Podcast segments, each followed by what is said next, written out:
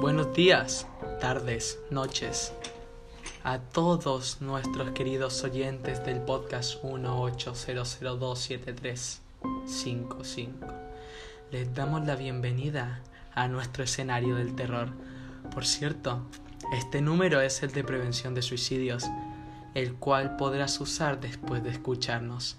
Vamos con nuestro podcast.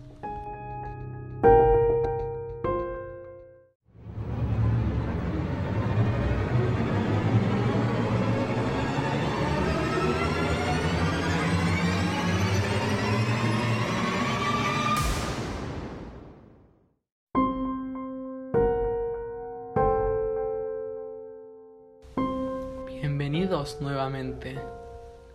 Como ya saben, estamos en nuestra sesión número 18. Nos han llegado múltiples mensajes y llamadas pidiéndonos que les llenemos el corazón de odio, temor y melancolía. Hoy hablaremos de un libro muy especial. De hecho, este libro ha causado múltiples suicidios a nivel mundial. American Horror es emblemático. Y hablaremos, aparte de eso, de su querido autor, Edgar Allan Poe.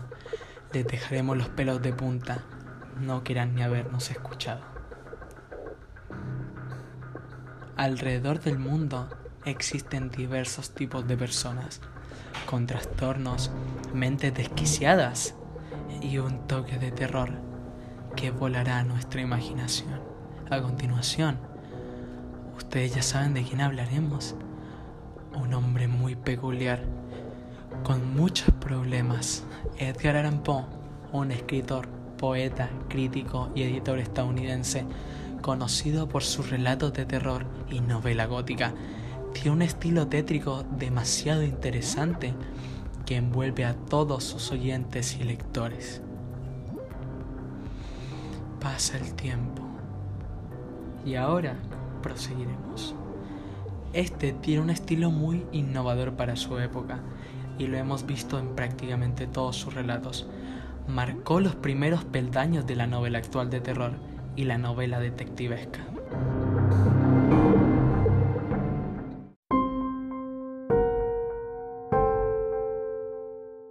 Pequeño Ser nace el 19 de febrero de 1809 en Boston, Massachusetts. A la edad de dos años, tan pequeño, tan indefenso, su padre decide abandonar a su familia. Poco tiempo después, la madre fallece, dejándolo a él y a sus dos hermanos como huérfanos. Son separados cruelmente. Edgar es adoptado por la familia Alan. John, su padre, era un comerciante exitoso, tenía buena solvencia económica, por lo cual no tuvo problemas monetarios al crecer. Su madre adoptiva nunca pudo tener hijos, entonces lo amaba como si fuera el pequeño que nunca pudo poseer. La relación con su padre nunca fue muy buena. Edgar siempre hojeaba las revistas inglesas que encontraba en el almacén. A los 14 años comenzó a crear, comenzó a escribir. Sus primeros poemas fueron vistos al mundo. Edgar era un chico bueno, pero no era del todo social. Siempre estaba encerrado en su huerto.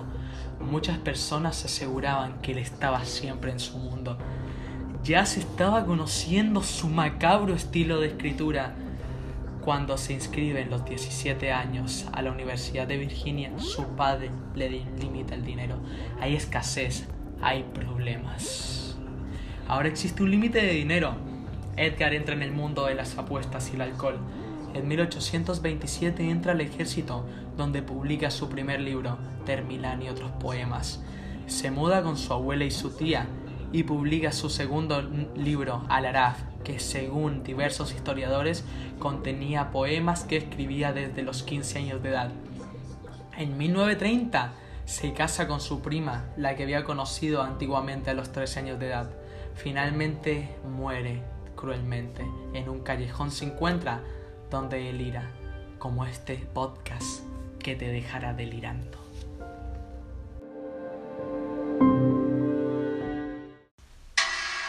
La fúnebre historia del gato negro.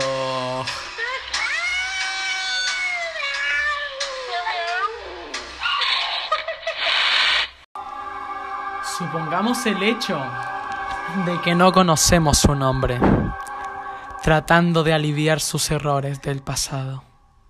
Por eso, escribió una carta contando su historia. Explica que en su juventud era una persona dócil, buena, con valores. Era un gran amante de los animales, al igual que su esposa. Su preferido siempre fue Pluto, el gato negro, de un gran tamaño y muy hermoso, con una inteligencia asombrosa. Era tan fiel como un perro y no dejaba a su dueño ni un minuto. Con el tiempo y el alcohol, con muchos tragos, el carácter de este hombre cambia radicalmente. Ya no era el mismo. Vivía irritado y con mucha melancolía, e incluso su mujer llegaba a ser muchas veces víctima de su locura. Una noche, el viejo trató de atacar al gato, a Pluto. Su mujer siempre recibió maltrato por parte de éste. Una noche, el pobre animal trató de escapar. Para no maltratarlo, lo tomó. Este lo muerde y con mucha ira y rencor decide tomar una daga y sacarle uno de sus ojos al pobre gato. Tenía un agujero horrible en su ojo derecho. La culpa siempre perseguía al hombre, pero se disipaba con el alcohol. Hasta que un día lo tomó del cuello, lo agarró y lo colgó en un árbol tétricamente. Al día siguiente, la casa estaba en llamas. La pareja escapa. Al día, ese día, todo cambió. Posteriormente, el hombre vuelve, ve la pared y se percata de que existe la silueta de un gato, un gato que tenía una cuerda en el cuello, tal cual había ocurrido. Un día común y corriente, él aparece en una taberna muy tétrica, donde encima de un galón de alcohol encontró a un gato negro. Lo mira y este tiene diversos escalofríos.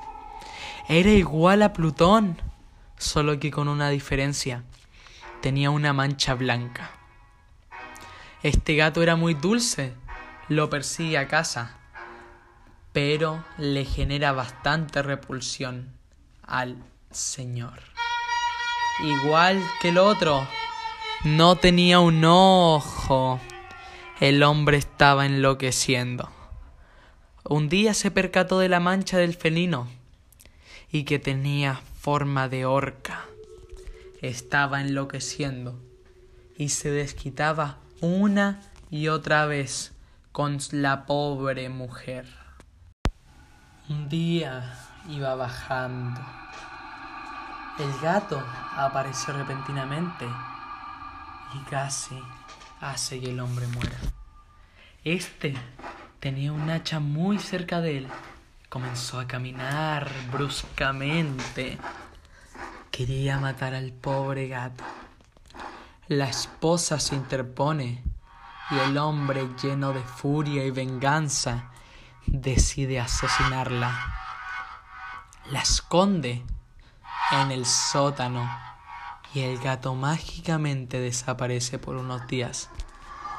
El hombre estaba tranquilo poco tiempo después llega la policía a la casa.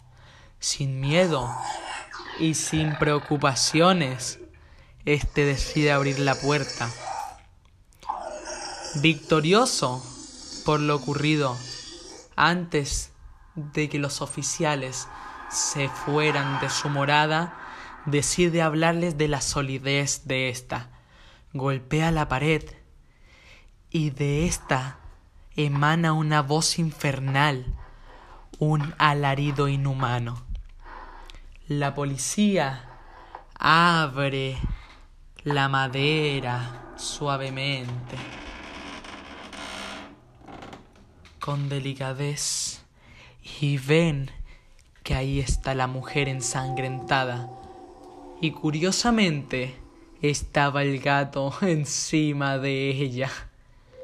El hombre muere de susto y se lo llevan los oficiales. Ahora iremos a un pequeño corte comercial.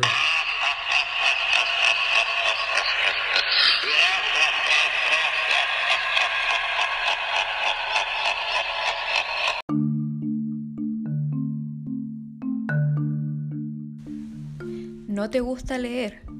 ¿Te gusta el terror? ¿Te atraen los cuentos de Edgar Allan Poe? Usa nuestro código Historias del Manicomio 666 para obtener tu primer mes gratis en Audible. Y tú preguntarás, ¿qué es Audible? Es una plataforma en la cual hay una gran variedad de audiolibros.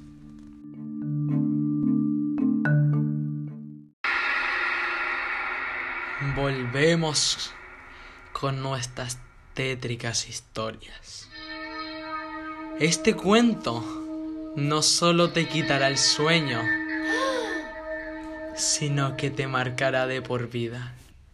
La máscara de la muerte roja.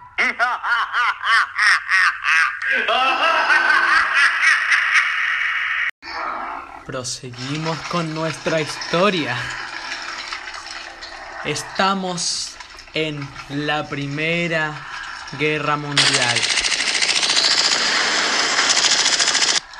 El pueblo es azotado por la peste roja. Las personas escupen y defecan sangre. Hay muchísimos muertos.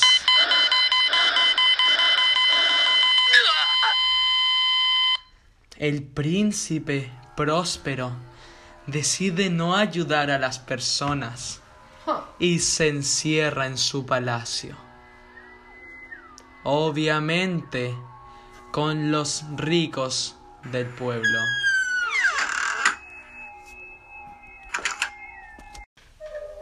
El príncipe tenía diversos músicos.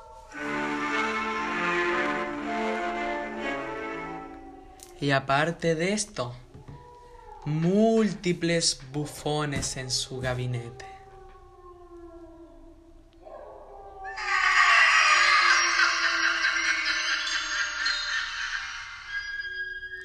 Todas estas excentricidades para entretención propia. En el castillo habían siete habitaciones.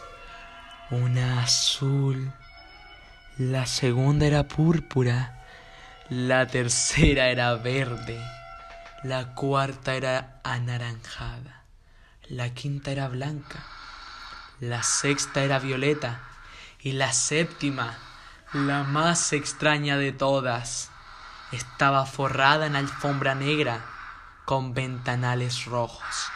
Era simplemente aterradora. Sangre y muerte la describen. En una de sus paredes había un reloj. Era gigante y sonaba cada sesenta minutos. Un día, el príncipe decide hacer un baile de máscaras para todo el pueblo.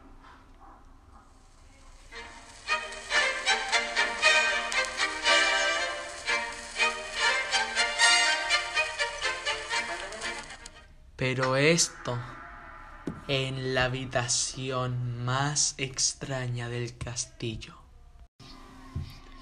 Todos giran alrededor del reloj de la habitación. Suenan las doce de la noche.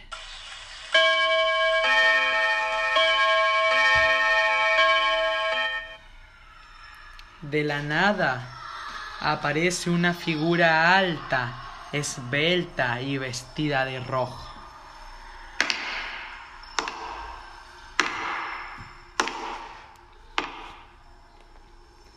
El príncipe, enfurecido por el intruso, grita, ¡A por él! Nadie va, todos quedan paralizados. Tomó un puñal para matarlo, pero antes cayó muerto. La figura desapareció. La gente comienza a vomitar sangre drásticamente. Van muriendo uno por uno. ¿Vieron? Esa figura era la máscara de la muerte roja que entró al palacio a devastar a todo el reino. Antes de irnos, queremos dejarte una pequeña y tétrica sugerencia. Por ahí me han contado que eres fanático del terror, ¿ah? ¿Eso es verdad? Bueno, si es así, me gustaría darte una recomendación. Seguro ya la has escuchado antes. Estoy hablando de la película Annabelle. Es tan famosa y tan buena que tiene tres sagas. Nos hemos unido con Cinemark para darles un código de descuento. Sí, solo a ustedes. Está abajo en el link. Tiene 30% de descuento en todas sus entradas. Y en celebración de esto, estamos regalando la verdadera muñeca Annabelle, traída de Connecticut. Solamente tienes que seguir unos requisitos. Seguirnos en nuestras redes sociales, escuchar nuestros podcasts todos los viernes. En conclusión, ser un fiel seguidor de nosotros. Muchas gracias a todos estos mensajes. Nos despedimos por hoy, pero como la maldad, siempre volvemos. Nuestro corazón es tan oscuro que les queremos desear lo peor durante esta noche. Hasta la próxima.